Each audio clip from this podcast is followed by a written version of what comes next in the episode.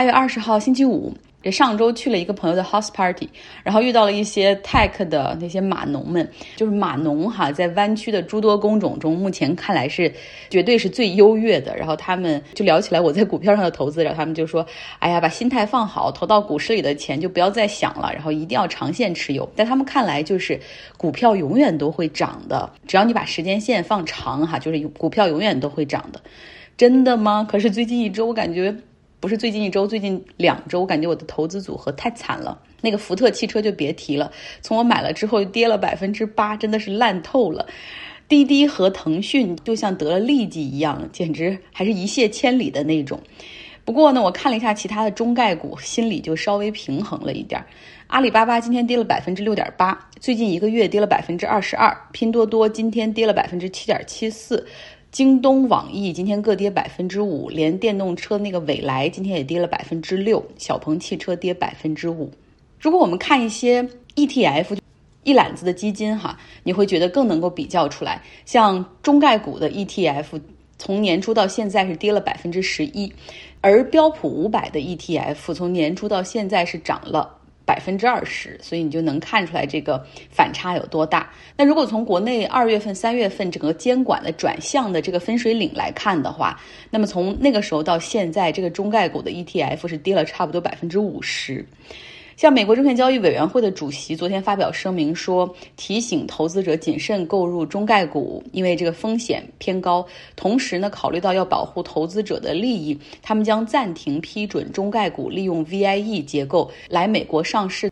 像国内互联网很多公司的小伙伴，九九六或者是五加二，什么白加黑，大家的动力就是认为说，好，我努力这些年，我有公司的股权，奋斗还是很有动力的。但是现在这种情况，我不知道大家愿不愿意。或者是公司能不能让大家早点回家？现在呢是欧洲的休假月，但是南法的里维拉地区却起了山火，目前已经进入到了第四天。这个地方呢是位于马赛和戛纳之间度假胜地圣特罗佩附近四十公里左右。那现在已经有一万多人从他们的家里或者酒店被撤离，大概有一千多名消防队员投入到灭火的过程之中，也动用了大量的飞机进行灭火。今年的夏天，整个环地中海地区，像希腊、土耳其、意大利、阿尔及利亚、西班牙、法国都出现了大火。那南法地区之前高温也是一度飙到了四十度，而你再看意大利西西里那边地区，温度已经刷新了欧洲的最高值，哈，四十六度。而且呢，这些地方也都是相当的干旱，森林的那个状况就相当于是一个火柴盒，非常的易燃。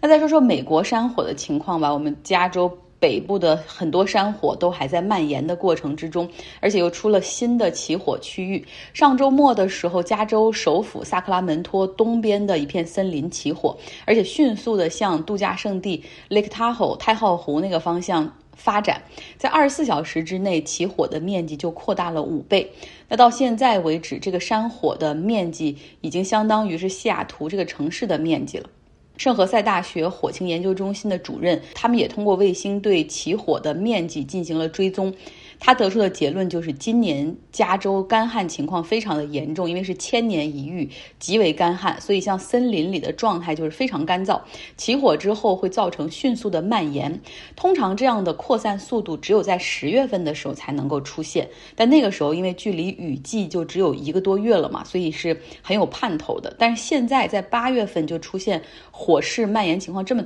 快的大火，那真的是很糟糕。我们无法预计今年这个旱季还会发生什么。其实这个火的起火点离我们大概三也是差不多三个小时的距离，呃，但是因为风向的变化，现在整个湾区也都是被这个烟雾笼罩着。那我们来到海地哈，受到热带飓风的影响，海地本周经历了强降雨，那相当于是在上周末七点二级地震之后，主要灾区他们是又遭到了这一轮的降雨袭击。很多房屋被毁的家庭，他们原本在地震之后是被安置在足球场里面。你知道海地的条件也很差，所以他们那种简易的帐篷，真的就是塑料布和布单搭起来的，然后在那种淅淅沥沥的草坪上，大家就这样住。连续两天强降雨，住在这个足球场里的居民说：“我们就在水里就这样泡了两天，而且因为大量的降雨，导致这个球场已经变得非常的泥泞。”哈，面对着记者的镜头，灾民们悲凉地说：“为什么总是海地灾难不断？”我们来看看海地这些年发生的事情。在二零一零年的时候，海地发生了七级大地震，造成了二十二万人死亡，一百五十万人无家可归。当时国际社会非常的关注，哈，捐钱、捐物资、派人，大家的救灾热情也很高。像比如说这个，嗯，红十字会就筹到了五亿美元，但是最终的援建效果却并不理想。因为很多机构最后到了海地才发现，说你要在一片废墟上，另外基础设施建设非常差的地方重建的话是非常难的一件事。而且呢，但是后来还在这个，但是因为我不知道是因为钱太多了还是监管太差，在当地的这个援建过程中还出现了很多账目作假的情况。美国 NPR 电台他就发现，美国红十字会对外宣传他们安置了十三万的难民，但实际上可以找到由他们。捐助援建的永久性的住房只有十三栋，那又因为数百万人无家可归，所以很多人就挤在这种安置区来生活，公共卫生隐患激增。海地在地震之后还爆发了霍乱的疫情，导致一万人丧命。根据调查显示，霍乱是怎么来到海地的？零号病人是一个来自尼泊尔的联合国维和部队的成员。所以联合国后来也是批评，就是说怎么这个维和部队对于入境的身体检查可以存在这么严重的疏漏呢？同时他们还承诺说要筹款四亿美元来帮助海地去清除霍乱的隐患。霍乱主要是水源不清洁导致，所以当时立下的目标就是要建立清洁的饮水系统、排污管道以及污水处理等等。但是最终这个项目只筹集到了两千一百万美元，据说真正花出去的钱可能只有三百万美元。二零一六年，海地又遭遇飓风的袭击。海地在于加勒比海的这个东岸这边，他们是非常的在气候变化、极端天气增多的情况下，这个国家是非常的脆弱，而且经常遭到袭击的。而在这种情况下呢，社会治安也非常的糟糕。我们之前讲过哈，就是海地的。帮派枪战、抢劫、绑架都十分的猖獗。另外，在今年七月份，他们又发生了总统在自己的住所被杀事件。那上周末这个地震到现在为止已经造成了两千多人死亡，一点二万人受伤。紧接着，这个热带飓风 Grace 的登陆，像在这个受灾地区体育场里的灾民们就说：“我们已经感觉到很麻木了。要说伤心难过，对我们来说，这些词儿都太奢侈了。”现在呢，大量的救援物资从美国和其他的国家已经运抵了这个受灾地区的港口，但是呢，因为道路被毁，所以让食品药品的分发速度大大降低。不过现在美国已经派出军用直升飞机帮助空投，哈，希望能够改善局面。那与此同时，在首都太子港，社会治安依旧让人堪忧，哈，像一家主要的医院，两个医生还被绑架了，绑匪索要赎金，否则就要撕票。这就是海地的情况哈，真的是有些绝望。最后，我们来到阿富汗来看一组消息。据联合国报道说呢，阿富汗的塔利班已经开始在一些地区挨家挨户的搜捕曾经在过去几年加入阿富汗安全部队以及和美国、北约一起工作的人了。那塔利班是准备逮捕、审讯，并且对他们进行起诉和惩罚。这个他们的做法实际上是跟塔利班领导人在喀布尔所宣传的政策完全不一致的哈。他们这些塔利班的高层在喀布尔是说战争已经结束了，不用担心报复，不要逃跑等等。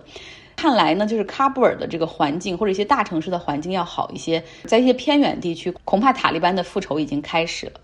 那么现在呢，在喀布尔等四个大城市还发生了针对反塔利班的游行，他们举着阿富汗的国旗，举着这个制作的塔利班曾经在过去这些年对平民伤害的图片，当街去质问手持机枪的塔利班。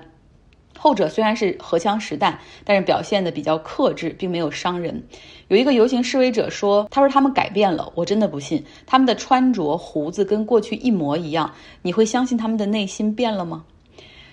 那么塔利班的领导人呢，一再呼吁百姓，就是不要担心，不要害怕，请一定要重返工作岗位，哈，保持商铺什么的开门。但是大部分人还在观望的状态，这也导致一些地区的城市电力供应、自来水供应以及医院的收治情况都受到了影响。